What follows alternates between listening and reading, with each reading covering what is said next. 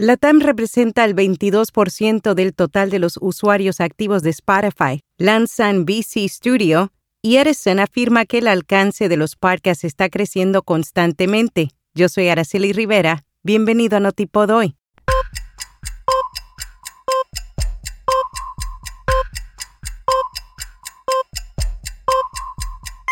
Notipod hoy.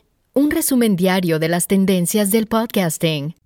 El audio cristalino de nuestro podcast diario Notipod hoy es traído a ti por Hindenburg. Oír es creer. Prueba la herramienta de reducción de ruido de Hindenburg gratis durante 90 días y recibe un 30% de descuento en una suscripción anual.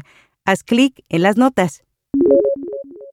La TAM representa el 22% del total de los usuarios activos de Spotify. Diana Ramírez, head de Spotify Advertising para Latinoamérica, reveló que la plataforma crece de manera sostenida un 20% al año y que de sus 453 millones de usuarios, la TAM representa el 22% del total. De acuerdo con la ejecutiva, Spotify es la plataforma más segura para las marcas porque para ellos es una prioridad que cada campaña sea transparente.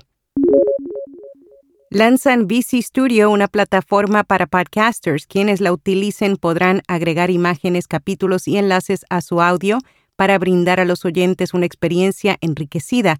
Las imágenes se pueden ver en la pantalla del reproductor en los teléfonos a través de aplicaciones como Apple Podcasts, Overcast, Podcast Addict y otras.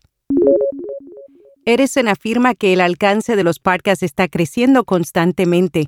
Los últimos cuatro trimestres de los datos de Share of Year de la compañía muestran un aumento considerable en el alcance de los podcasts entre los estadounidenses mayores de 13 años.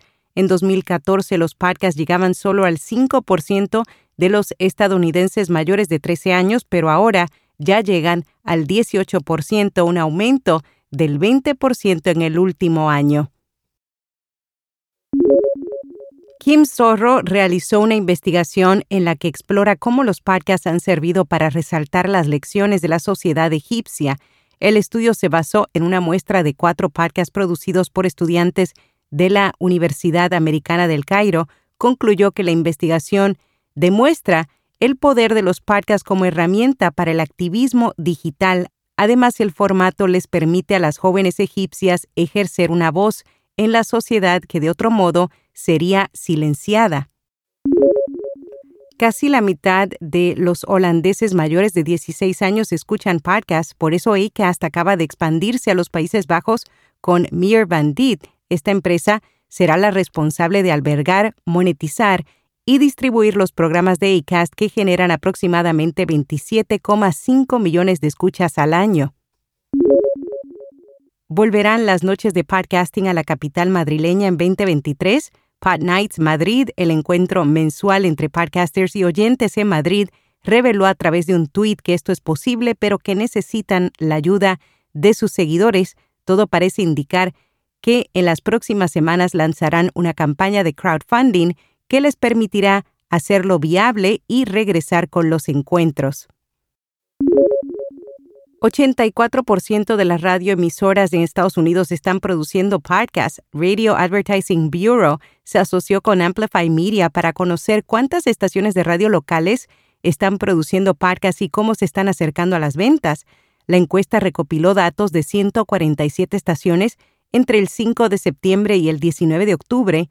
Encontraron que el 84% de las estaciones producen podcasts. Eso incluye al 71% que está creando podcasts originales que no son programas de radio en diferido, entre los cuales casi la mitad está produciendo tres o más series originales. Cuatro de cada diez se han asociado con un podcaster local que no trabaja para la estación, el 44% publica su podcast original semanalmente y el 14% lanza nuevos episodios diariamente. El resto publica quincenalmente o mensualmente. Una cuarta parte de los encuestados dijeron que aún no han tenido éxito en la venta de sus podcasts. El 13% dijo que las cifras de descarga son demasiado pequeñas para interesar a los anunciantes. Casi una de cada cinco emisoras también aseguraron que aún no había intentado vender sus podcasts. En podcast recomendado Criminopatía, un podcast donde narran historias reales de crímenes y criminales. Cada episodio abarca las desapariciones, asesinatos y casos inconclusos más atroces de España, Estados Unidos y Europa. Lo que hace diferente a este podcast del resto es que cada historia empieza por el último momento feliz de la víctima. Y hasta aquí, no tipo doy. Inicia la segunda temporada del podcast Explora la Biblia, donde entrevistan al doctor Marlon Whitney, traductor bíblico sobre el contexto de los libros del Nuevo Testamento. Explora la Biblia es la primera Biblia de estudio en castellano en formato podcast. Será hasta mañana.